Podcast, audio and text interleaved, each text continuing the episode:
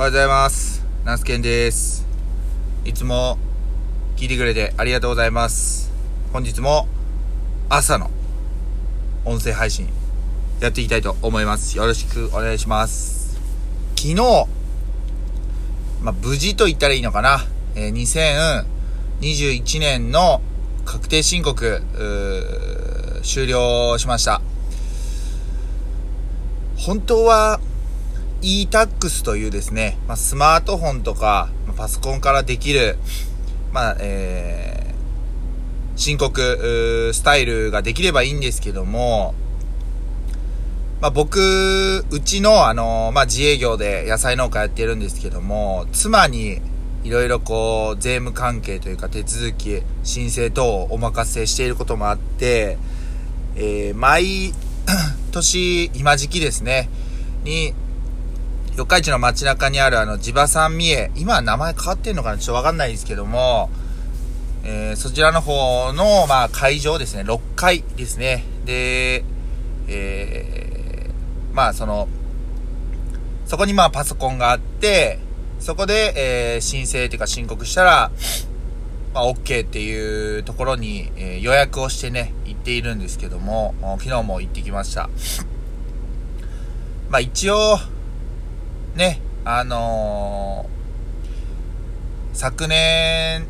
に引き続き、えー納税額、まあ、所得税っていうのがどうだろう。多分10万ちょっとぐらいっていうことで、う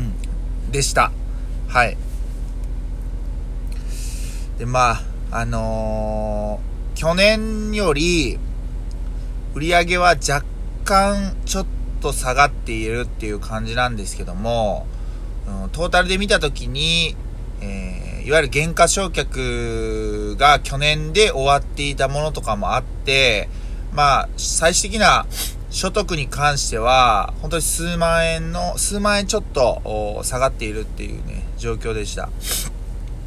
まあ、これはね、一重にえー失敗というか、が、ああるんですけど、まあ、え失敗というか原因があちゃんとあって、それは自分も理解してます。あの、なのでそこをね、えーちょっと意識して、今年、2022年はね、あの、やっていきたいなっていうふうに思っているんですけども、確定申告もね、まあ予約でしたけど、結構ね、あの人いました。うん。まああの所得以外ね、多分不動産してる人とかね、あのまあ、若いね、カップルなんかな、ご夫婦なんかわからんけど、なんか見た目がね、あの美容、美容院やってますみたいな感じのね、あのカップルとかまあ、えお二人もいたりとかして、はい。でも全体的にはやっぱり、うん、あのどうだろう、40代、50代の以上が多いイメージでした。はい。まあ、それに伴って、まあ、四日市のね、久しぶりに街中に、まあ、出て行ったんですけども、えー道中ですね、僕が住んでいる場所から、まあ、四日市の街中、まあ、四日市、近鉄四日市駅の方まで出てくにあたって、まあ、2、30分車でかかるんですけど、まあ、その道中、以前ね、居酒屋さんだったところが、なんかめっちゃおしゃれな、なんやったブルービー、ブルービーなんちゃらやったかな。ちょ、忘れたんですけど、なんかその白ベースに青文字でその店の名前が書いてあって、店内はね、まだ工事中やったんですけど、おそらくサンドイッチちゃうかなと、はい、いうようなお店が出来上がりつつありました。まあおそらくテイクアウトを中心としたメニューっていうか、まあね、お店だと思うんですけど、そこがサンドイッチ屋さんで間違いなければ、思うんですけど、やっぱね、サンドイッチとかパン系のお店がすごいなんか最近は多いようにあの感じてます。はい。なんか、あの、どうですかね皆さんのお住ま、あなたのあのお住まいの地域で、まあ、このコロナ禍になって、まあ、2年、3年経ちますけど、亡くなったお店、えー、はなまた、えー増えているお店、あるんじゃないかなと思います。基本やっぱりテイクアウトができるお店っていうのは、まあ、やっぱりその今後も、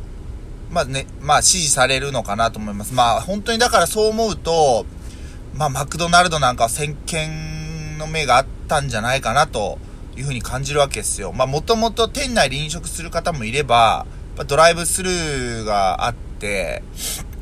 やっぱ車社会だったり、えー、ね、車社会じゃなくても、まあね、気軽にそういう風に食べれる、まあファストフード店っていうのは、うん、まあ今の時代、今の生活スタイルに合っているのかなっていう風に感じますね。だからまあ、ままあね、やっぱり、サンドイッチのテイクアウトやったら、まあおに、おにぎりのテイクアウトとかもありなんちゃうか。まあ実際ね、おにぎり屋さんのテイクアウトのお店もできているのかもしれないですけど、四日市ではね、桃太郎というね、おにぎり屋さんがあるんで、そこはまあね、結構四日市には何店舗かあるんですけど、うん、まあやっぱそのサンドイッチ屋さんの方がなんか話題性はあるのかなと思ったりもしています。そんな、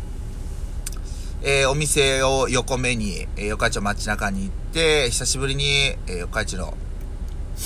まあその申告をして、あ、申告解除にね、早く着きすぎたんで、10時、11時からの予約やったんですけど、10時ぐらいに着いたんでね、ちょ近鉄四日市によって、えー、いつものごとく五座候というね、えー、大判焼きとも言うのか、今川焼きとも言うのか、あれですけども、中にあんこが入っているやつを買いまして、で、まあ、ちょっとプラプラしておったわけなんですけども、昨日ね、あの、うちの、んで、次女が小学校3年生なんですけど、えまあ、地球グミって皆さんご存知ですかね？地球グミとか、宇宙グミとかって言ったりするんですけど、まあ、それもなんかやっぱり SNS とか TikTok で流行ってきた、海外の食べ物なんですけど、要は、えー、っと、どうだろうな、ミニトマトの二回り三回りぐらい、二回りぐらい大きいグミなんですけど、要は表面になんか地球というか宇宙のあの、アートっていうか、その、が、模様が書いてあるカバーに、の中に、まあ、そのグミが入ってるんですけど、それね、売ってないんですよ。スーパーとかそういう、ドンキホーテとかにもなかったし、ビレッジヴァンガードにもなかったんですけど、四日市のその、にある、ドンキホーテのゲームの景品にあってですね、地球グミが。うわ、これはなんともゲットしたいと思って、その日ね、財布にお金、限られたお金しか入ってなかったんですけど、まあ、500円だけチャレンジして結果取れないっていうね、ちょっと父親いいとこ見せてやると思ってやったんですけども、全然ね、ダメでしたね。うん。いや、なんか、ね、ゲームの景品に置いてあるんやったら、お店の人取り扱いありませんって言っとったけど、取り扱ってるやんと思ってね。まあゲームはまた管理会社が違うんです。仕方ないのかなと思ったんですけど、まあそんなことがあったりとかしましたね。まあ、平日でしたけど、四日市の街中も、まあまあ人はいましたね。うん。まあ非常にあの、日向、影は寒かったですけど、日向に行くと暖かくて、まあ、あの、マンボウ、まん延防止措置は四日市、や、三重県はもう解除になるのかな？うん。と思うんですけど、まあまあ、まだね、引き続き気をつけなあかんっていうことは意識しつつ、ちょっとね、どこかやっぱりその春の陽気に誘われて、えー、家族でお出かけしたいなっていうところは考えているわけなんですけども。一応まあ、こ昨日にて、えー、確定申告は無事終了ということで、で、午後からもね、あの、自宅の方に工務店さん来ていただいて、実際に、あの、平屋の家が建つ、え、まあその、四隅を杭打ってもらって、よりまあイメージを膨らました上で、えー、実際どうしていくのかっていう話を少し進めさせてもらったりとかしてましたね。多分平屋だったら、おそらく28坪、まあ、30坪いかないぐらいの縦坪になると思います。はい。そこにね、リビングダイニングが、キッチンがあって、で、子供部屋3部屋。結構ぎゅうぎゅうな家になりそうかなというふうに思っているんですけども、まあね、あのー、今本当になんか、うん、まあ、あんまり将来性のことを考えすぎてもダメなんだけど、平屋を選択する方が多いっていうのは、そのね、工務店さんもおっしゃっていました。はい。まあ、それに乗っかるような形にはなるんですけども、ね、平屋でなんとか建てれたらなというふうに思っているわけでございます。はい。果たしてね、これで本当に僕が、お金をね、一応まあ仮審査とはいえ、えー、ね、あのー、その審査には通っているわけなんですけども、本審査にちゃんと通るのかどうか、わからないですけどもね、まあ、頑張って、お家ね、建てていきたいなと思っております。はい。今日はこの後、人参洗いの作業をしまして、えー、まあ、選別、袋詰め等を、えー、行っていきたいと思います。結構ね、やっぱ天気いいと思います。今時刻7時前なんですけど、もうね、あのー、しっかり晴れが、あの、太陽が出てきてくれてるんで、今日も一日いい天気になるんじゃないのかなと思っております。えー、お休みの方も、お仕事の方も、ゆっくりね、えー、朝の時間、過ごせれたらぜひ過ごしてください。忙しい方もね、ちょっとでもいいんでね、ほっとする時間あってもいいかなと思います。はい。そんな感じで、3月の今日は何日だ ?5 日 ?5 日ですね。5日の土曜日。今日も一日よろしくお願いしますということで。では、